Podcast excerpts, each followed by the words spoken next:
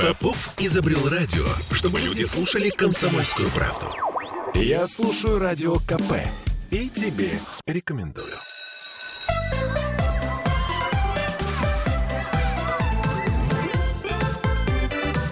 Родительский вопрос.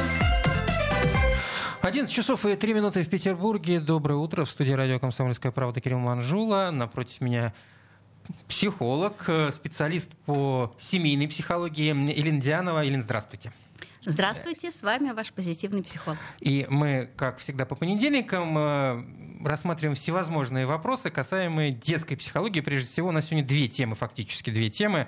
Это почему не нужно, не нужно покупать ребенку много игрушек и как его научиться делиться. А, потому что, ну, как бы мы все прекрасно помним, ну, хватит жадничать, поделись игрушкой. Говорила нам мама в песочнице, а мы почему-то этого делать не хотели. Кирилл, а что для вас много? Вот, например, много, много да. игрушек? Да, да. Как кажется, сколько должно быть игрушек в детской комнате?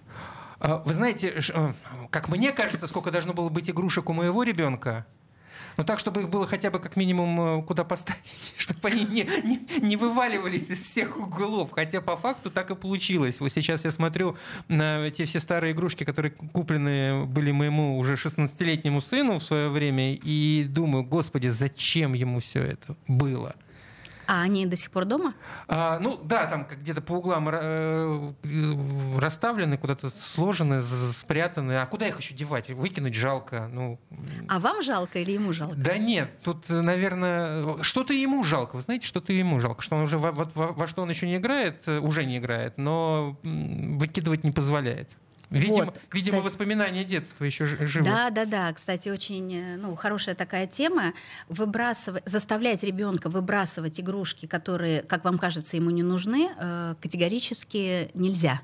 Потому что каждая игрушка у него может быть связана с каким-то угу. эпизодом жизни. И он как будто бы отказывается, что ли, вот, от этой составляющей жизненной. Это такой ключик к воспоминаниям. Да, да, да. То есть, если хотите выбросить и там наводите порядок, то это лучше сделать э, без него него, но если действительно угу. на это уже не обращается внимание, на эту игрушку. Ну хорошо, э, начнем, наверное, с главного вопроса. Как научить э, ребенка делиться? И нужно ли вообще учить этому? Uh, умение делиться это неврожденное качество. И оно само по себе не появляется, не зависит ни от возраста, ни от чего-то другого. Этому именно научается ребенок и научается по примеру родителей. Но тут есть э, возрастные моменты. Значит, во-первых, жадность это хорошо. И в определенном... В да, да, Нам всю жизнь говорили, что жадничать это плохо. Это защита собственных границ. То есть есть я, и есть что-то мое, и это только мое. И взять это у меня можно, спросив разрешения, поменявшись на что-то другое, взять на время. То есть получить некое, ну, как бы некий... Разрешение. Некий эквивалент обратно, то есть некую сатисфакцию за то, что ты теряешь, что бы то ни было. Но вот э, терять — это вот именно терять. А если это мое, вообще мне надо спросить, хочу я с этим расстаться или нет. А я не хочу с этим расставаться. И тогда надо договариваться. Ребенок от нуля до трех лет, он воспринимает игрушку как продолжение себя — и если у него что-то отбираешь, он плачет не потому, что он жадный, тут даже нет понятия жадности как таковой, а потому что ты, ну, как будто его палец отрываешь угу. или еще что-то. Конечно, он не отдаст, и бесполезно э, уговаривать, договариваться. Но для ребенка очень важен такой объект как мама. И поэтому, если вы хотите научить ребенка делиться, то первый, с кем он может поделиться, это с мамой. Причем, значит, приблизительно как это жертвоприношение, да, отказ от чего-то, это один к десяти. То есть, например, я даю ребенку 10 конфет и говорю, а можно мне одну? Вот. И он делится этой одной. То есть нужно ребенку купить 10, э, если мы говорим о девочке, кукол, нет, нет, нет. Вот смотрите, это первое, это, это начало пути, да. Потом я ему уже не 10 конфет даю, а, например, 4. И говорю, а можно мне одну?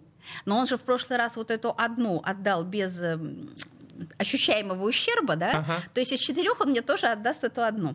То есть сначала этот объект это мама, потом кто-то из близких, ну потом, да, это как бы такая система научения, что угу. ли. А потом это те люди, с которыми я хочу поделиться. Тут есть два аспекта.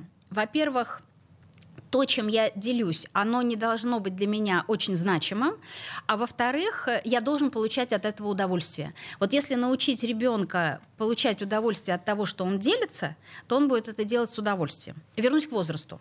Значит, до трех лет э, бесполезно. Следующим э, этапом как бы это 2-3 года, и он уже осознает мое чужое.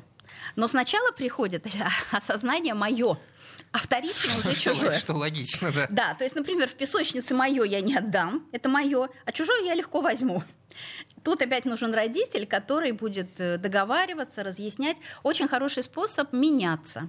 Я иду гулять, у меня лопатка и совочек и машинка, и я предполагаю, то есть об этом мы договорились с мамой или с няней, что я это буду разрешать играть другим детям. И когда я прихожу, и мне нравится чужая машина, мы подходим к этому ребенку и говорим, а давай поменяемся. Ты поиграешь в мою машинку, а угу. я в твою. Тогда не будет ни слез, ни разногласий. Следующий момент. Ребенок еще в возрасте, например, 3-4 года не очень понимает понятие времени. И тут как раз можно ввести вот этот обучающий момент. То есть э, дай мне на время, дай мне на 5 минут, дай мне на 10 минут. И возвращать ему после этого периода. И тогда еще укладывается, что мою вещь берут не навсегда, а вот на определенное время, причем я понимаю, на какое. Ну, ощущаю, uh-huh, на какое. Uh-huh. Тогда я тоже буду с этим расставаться. Ну, вы э, рисуете идеальную картину, если там э, родители очень грамотно подходили к воспитанию ребенка от нуля до трех, потом от трех до... А если, к сожалению, не получилось вот так грамотно подойти? Тут, э, Что выросло-то? Еще раз вернусь, что жадность это границы. Если ребенок воспитан в таком ключе, что у него спрашивают, и что та вещь, которая для него дорога, она имеет такую же важность для родителя, ну то есть зайцу, у которого оторвано ухо, угу. я не буду говорить, давай его выбросим в мусорное ведро, потому что я понимаю, что у ребенка с этим зайцем много связано, и он до сих пор с ним спит. И девочке, может быть, например, 14 лет, она будет до сих пор спать с этим зайцем. Это что-то такое очень важное и нужное. Вот если я уважаю его приоритеты, его э, игрушка это же как бы часть жизни ребенка.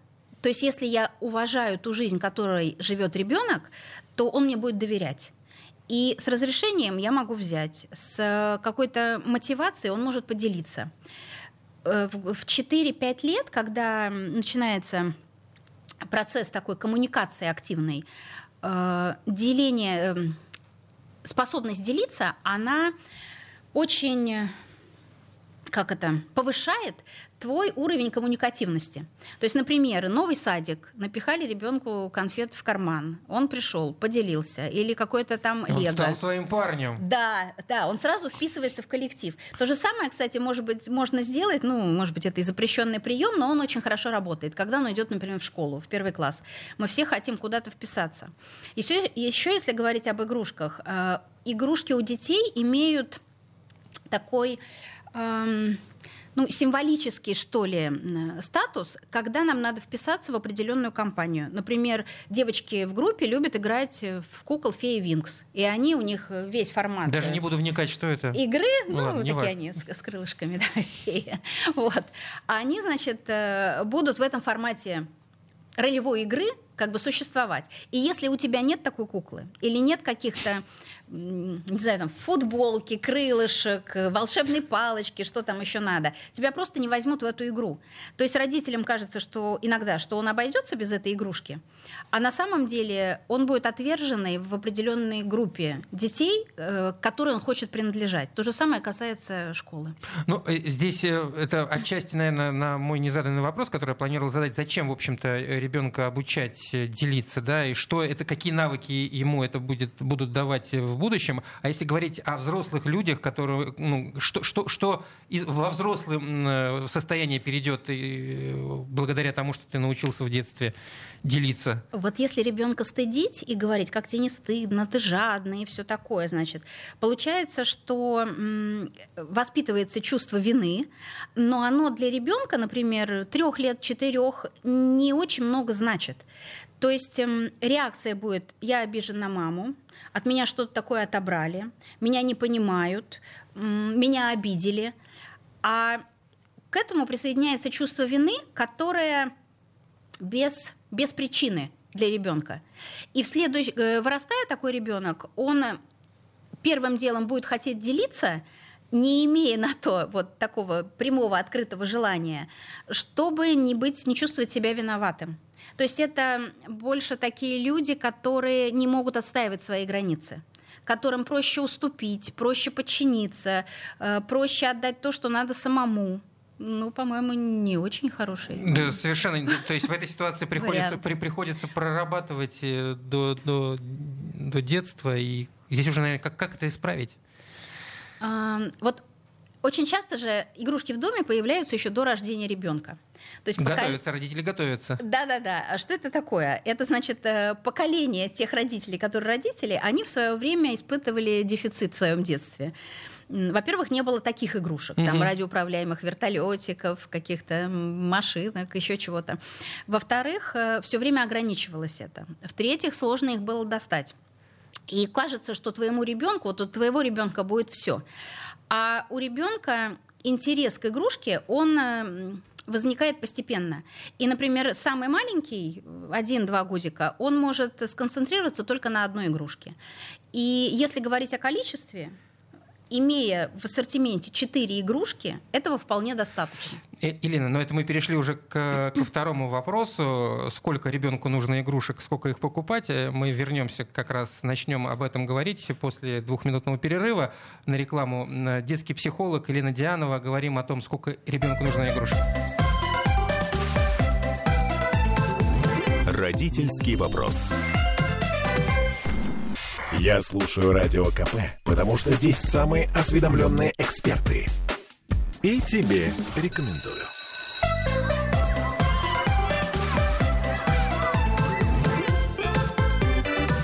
Родительский вопрос.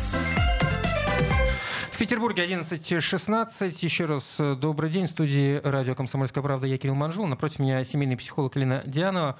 Елена, вы э, сказ... в самом начале нашего разговора спросили, а сколько у вашего ребенка было игрушек? Я говорю, вот э, до тех пор, пока в шкаф помещалось.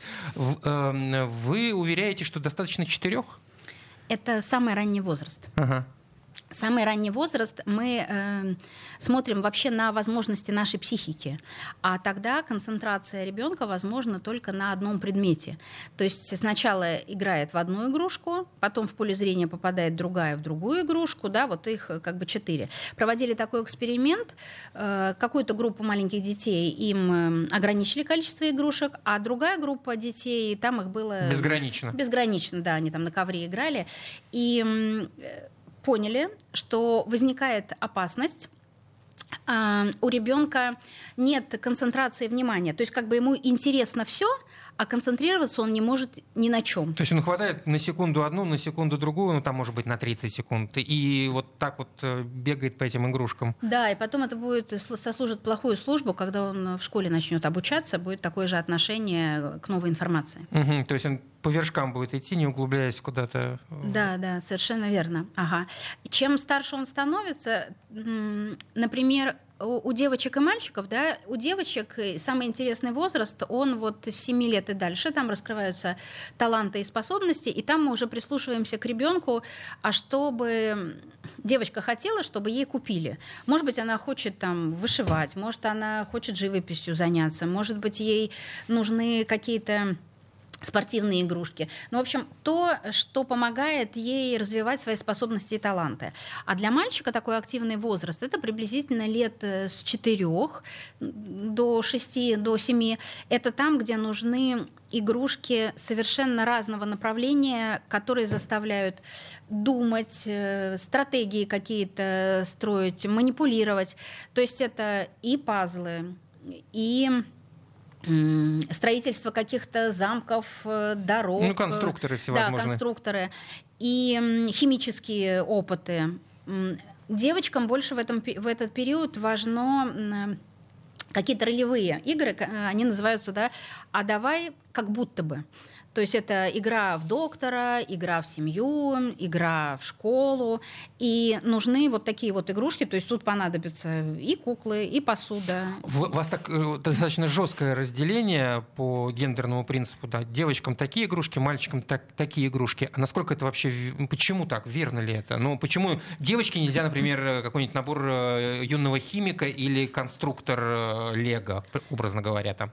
Да, смотрите, нету действительно в самом начале вообще никакого гендерного различия. Когда мы покупаем мальчику голубую погремушку, а девочке розовую, ага. это чисто родительские Исключительно, да, чтобы, чтобы, чтобы сосед не подумал.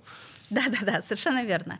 Вот, но э, потом, например, если мальчик, которому там лет 8, например, он хочет играть э, в дочке матери, надо понаблюдать, э, а что он от этой игры получает, то есть как он играет в эту игру.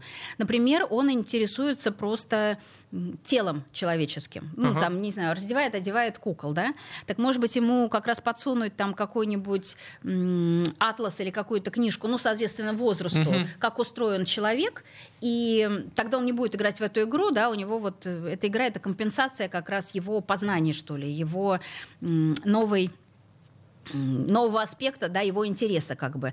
Если он играет, например, в дочке матери, там, укачивая куклу и представляя себя на месте мамы, угу. наверное, ему не хватает все-таки маминого внимания и материнской ласки. Если это будет, например, большее время перед сном проводить, мама будет с ним, или они вместе там куда-то пойдут, или что-то вместе посмотрят, вот, это тоже, может быть, компенсируется.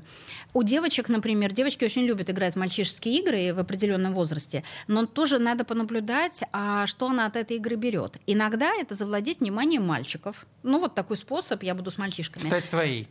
Да. В компашке. И, иногда это идет от комплекса, что, например, с подружками я не дотягиваю, у меня недостаточно там модная одежда, я недостаточно красивая, а с мальчишками ок, я в компании, я вписываюсь в эту компанию. А иногда это реализация неотыгранной агрессии. И вот на это уже надо обратить внимание и, может быть, даже пойти к психологу. У меня такой вопрос э, давно уже сидел в голове, когда взрослел мой сын, еще совсем маленький он там был, не знаю, там три, может быть, года. И я задал себе вопрос, откуда, в общем, ну, как бы у него появля, появляется интерес к игрушкам, связанным с войной, там, пистолетики, сабельки, почему? Вроде бы, ну, там, он не смотрит никакого э, неподобающего контента, да, там, какие-то фильмы взрослые, он э, не общается, ну, откуда это появляется в нем желание играть в войнушку? Это, это же игра. Э, я в любой момент могу выйти из игры. А, мужчина без агрессии не формируется как мужчина.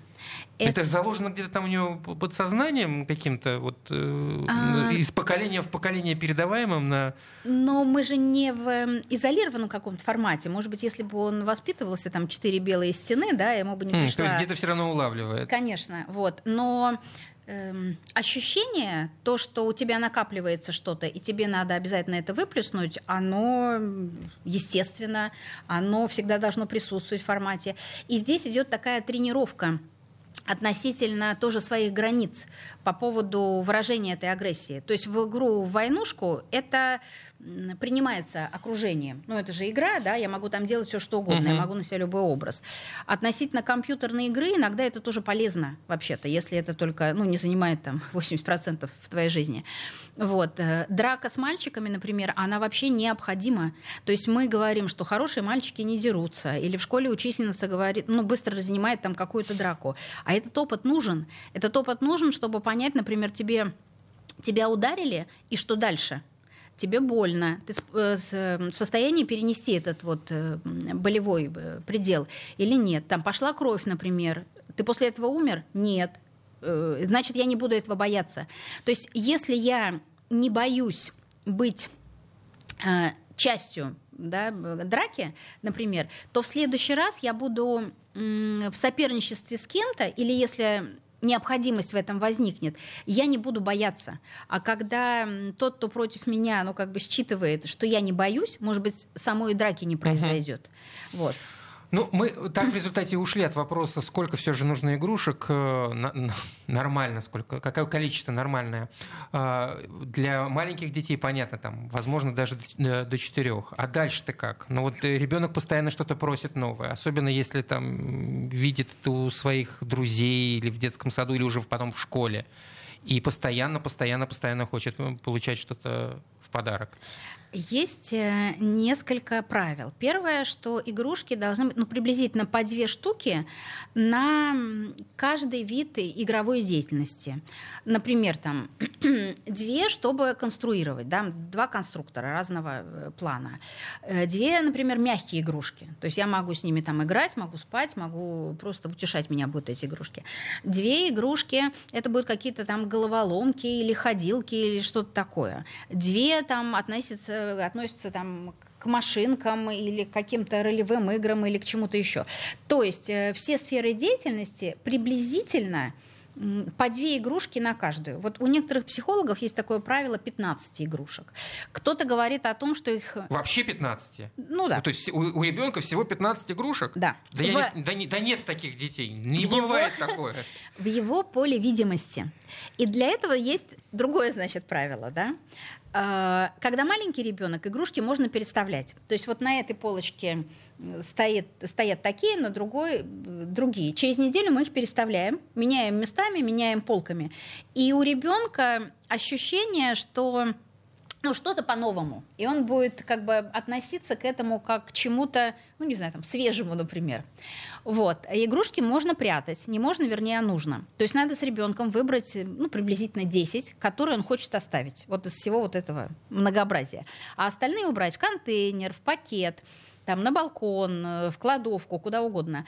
И достать их приблизительно недели через две. О, это, Но... это знаете, как 100, 100 рублей нашел в джинсах старых, Обалдеть, который там положил пять лет тому назад. Да-да-да, только не отдавать их все, которые спрятал, а менять вот из этих оставшихся десяти там 2-3 на новые, или можно все 10 поменять на новые 10. Это уже как э, ребенок хочет это сделать. Вот. А, чтобы не было изобилия игрушек, их нельзя покупать по пути. Ну, это не повышает ваш авторитет, когда мы просто идем там в торговый центр, у мамы какие-то дела, а по пути мы заходим в детский мир, он говорит, я хочу вот это, вот это. И мама, чтобы он не ныл там и не было истерики, покупает. Тут вопрос, как э, с этим справиться?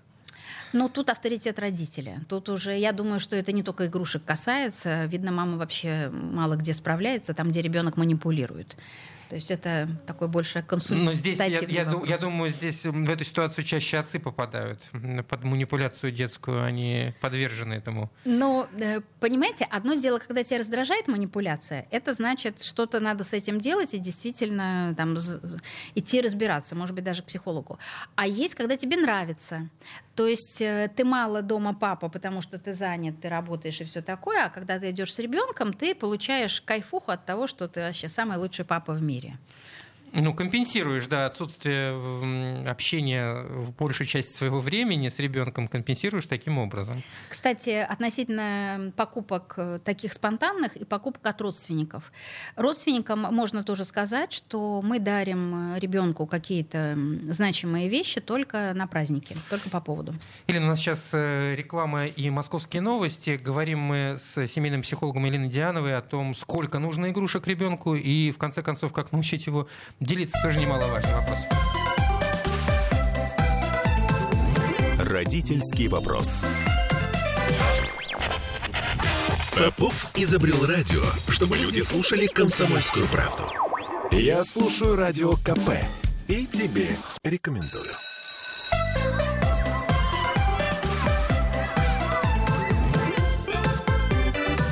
Родительский вопрос.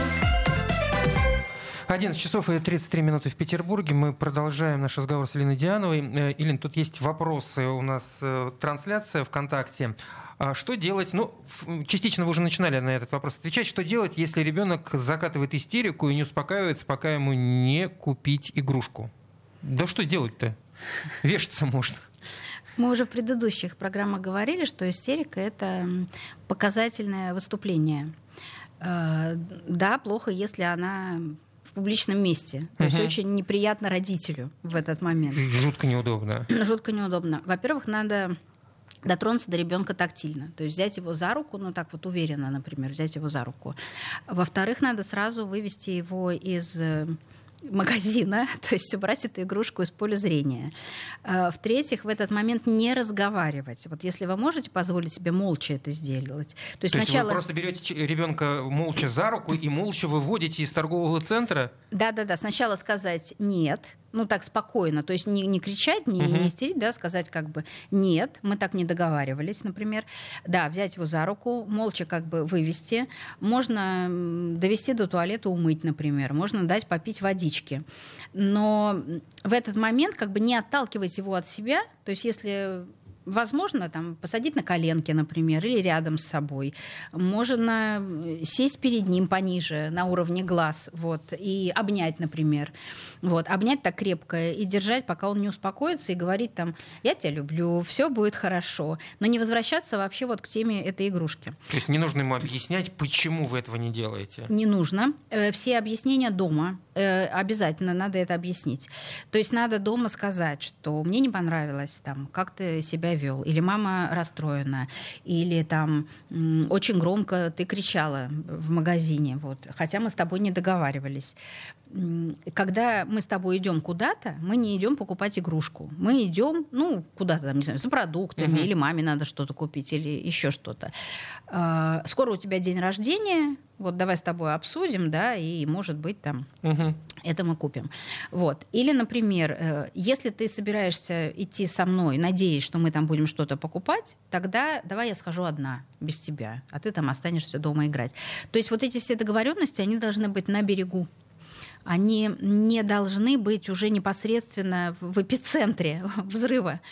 Вот. И второй такой момент, если это повторяются, вот эти вот истерики, то надо понаблюдать или, может быть, действительно сходить к психологу, проконсультироваться. У них должна быть какая-то причина. И причина это не игрушка. То есть это просто такой триггер, который запускает вот этот механизм, а на самом деле дело более глубоко, оно в чем-то другом. Ребенок все время просит, как только увидит те же игрушки, что у других детей, там, друзей, детей на улице, неважно. В общем, э, вот как бы, неважно, что он увидел, но если есть это у кого-то в руках, то это должно быть у меня. Вот если еще раз э, говорю, если он там в детском саду, например, или начальная школа, и ему эта игрушка нужна для того, чтобы коммуницировать с другими детьми, надо ее купить, нравится вам это или нет. А если это я хочу то, что у другого, вот, вот это мы и называем как бы жадность, да, все мне там и никому другому, а, надо предоставить выбор ребенку. То есть, э, ну, например, там, не знаю, хочу такую же машину, а у тебя другая. Нет, я не хочу вот эту другую. Хорошо. Мы тебе покупаем вот эту, ну, если можем себе позволить, да, а эту машинку, ты же с ней не будешь больше играть. Мы ее отдаем, дарим, меняем, угу. отдаем другому мальчику, относим в детский сад. То есть не надо и то, и то, и то. Если ты хочешь то, то от другого мы отказываемся. То есть надо, чтобы ребенок понимал, эм, анализировал как-то, да, что действительно ли ему это надо, действительно ли это лучше, чем у него, и действительно ли он готов расстаться с тем, что у него есть. Пусть выбирает. Еще один вопрос. Сейчас вместо игрушек дают телефон. Как ребенка завлечь обычными игрушками? А, телефон, он очень э, действует на все наши органы чувств, реакции, на все остальное. Я тоже уже повторюсь, да, было в предыдущих выпусках, что если телефон дается ребенку до трех лет, он будет обязательно гаджетозависимый. Ничего хорошего из этого не будет. Второй момент. Э, телефон для чего? То есть для того, чтобы себя разгрузить от общения с ребенком, ок, сначала это помогает, а потом вы становитесь сами зависимы от того, что вы дали ему телефон. Телефон для информации, информация не имеет ценности, мы тоже про это говорили. Информация, которая идет от родителя, она остается – и она добывается, и она имеет ценность, и она имеет продолжение и наполнение. Та информация, которая идет из гаджета, она не имеет никакого наполнения, не имеет ценности, она забывается, и она является проходной. Задайте себе вопрос, что значит ребенка интересует телефон, а каким образом он у него оказался в руках? Он же не пошел его в магазин, не купил себе Совершенно этот необычно, абсолютно вдруг материализовался. Хороший вопрос. Эм, вот э, здесь эм, какие игрушки лучше покупать, простые или наоборот навороченные? Тут я бы немножко перефразировал, дополнил точнее.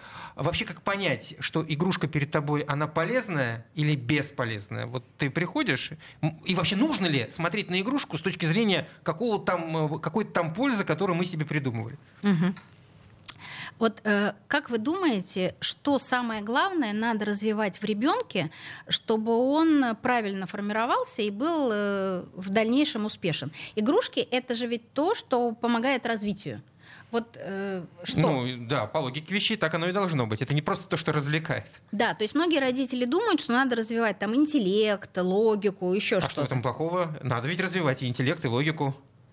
И интеллект и логику. А на самом деле важным являются три вещи. Это тактильные наши ощущения, это вестибулярный аппарат, то есть развитие вестибулярного аппарата, и это ну, физические наши способности. То есть вот эти вот три вещи, их надо развивать, ну, начиная с самого рождения. А потом уже все остальное дополняет. То есть получается, что игрушки мы должны подбирать тоже под это – вот знаете, какая самая универсальная игрушка? Мячик. А как вы думаете, что, если ребенок играет в мяч, что можно, эм, как, в чем он будет успешен в дальнейшем в школе? В, в школе? Да, в школе, в школе, в школе. Внимание, наверное. Mm-hmm. Ну, ну, в- возможно. Да бог его знает еще, что можно. Э, не знаю. У него будет прекрасный почерк. Почерк? Да. Удивительно, да? Вы знаете, а, э, может быть, я просто на каком-то моменте... Я в детстве очень любил играть в футбол. Ну, почерк у меня ужасный, если честно. Так футбол ты не руками играешь. А, вон, да, тут, вот, у меня почерк как ногой допишешь. Вот, ну, э, ну, мы же не знаем, как вы пишете ногой. Да-да-да. А, мяч, во-первых, он развивает фантазию. Если вспомнить игры там, предыдущих поколений, которые были во дворе с мячом, их миллион. Там и десятые, и вышибалы, и волейбол, ну, и, да, играли, футбол, да. и э, много всего. Получается, что и фантазию, и творчество, и координацию, и тот же самый вестибулярный аппарат, и это, происходит такая связка взаимодействия глаз-рука. То есть я должен скоординировать движение пальцев так, чтобы попасть туда, куда спланировал мой глаз, угу. грубо говоря, да. А, то есть это это то, что развивает очень многие функции системы. Вот. Игрушки для маленького ребенка они должны быть разной фактуры. Шершавая, мягкая, там, резиновая, пластмассовая, колючая, гладкая. Тогда э, он ну, быстрее познает, что ли, окружающий мир. Если это звучащие игрушки, звуки должны быть разные. Если это на логику игрушки, они должны идти там от простого к сложному, и мы усложняем просто то, что вот есть. Э, например, эм, девочка 6 лет, она уже в состоянии сшить что-то там своей кукле или там смастерить что-то. Те же самые, например, продукты для кукольной кухни можно слепить из пластики, там, из пластилина, из теста соленого, из чего угодно. И очень часто то, что ты сделал сам, а лучше с мамой или с папой, ценится в разы больше и очень долго хранится. Важный вопрос. Мало ли игрушек, много ли игрушек, но время от времени их надо убирать в детской комнате. И детям в основном это очень не нравится. Я еще не встречал ребенка, который делает это с удовольствием. Как научить ребенка убирать в собственной комнате свои же игрушки? А, золотое правило, надо уборку игрушек вписать в режим дня. Впишется он тогда, когда сначала ты объявляешь, что вот перед сном мы убираем, например. Или из твоей комнаты игрушки никуда не выносятся, играешь только в детской. Или, например, на этой полке машинки, на этой полке книжки. И это не меняется. То есть есть какие-то правила, которые вы придумали сами, обсудили с ребенком или, или придумали с ребенком. И они незыблемые. И тогда, например, вот надо ложиться спать, да, 8 часов мы начинаем убирать игрушки. Он говорит, а я не хочу, например. Я тебе помогу. И сначала тот, кто помогает, мама или папа, или там старший брат, сестра, они э, ну, берут на себя не знаю, процентов 80 этой уборки, но ребенок в это время он тоже ну, что-то делает относительно уборки. Угу. Потом мы все время все сокращаем и сокращаем это время. И потом, например, мы можем просто присутствовать при уборке игрушек, а делает он это сам. Э, Элина, у меня остался один вопрос, который, собственно, возник, когда вы сказали, что каждых игрушек должно быть там по две. А если ребенок, например, любит э, вот эти конструкторы, да, когда-то они еще были популярны, сейчас вроде бы они ушли, а, и просит постоянно, потому что они все разные, что делать? Если он действительно увлечен, и вам это нравится, и вы видите то, что он э, все усложняет и усложняет uh-huh. свою задачу, ну, покупайте, а, это тогда, же прекрасно. Тогда, тогда, тогда в этом случае э, эта норма не работает. Говорили сегодня о том, сколько игрушек должно быть у ребенка, как научить делиться с семейным психологом Еленой Диановой. Э, через неделю вернемся. Спасибо большое. Спасибо.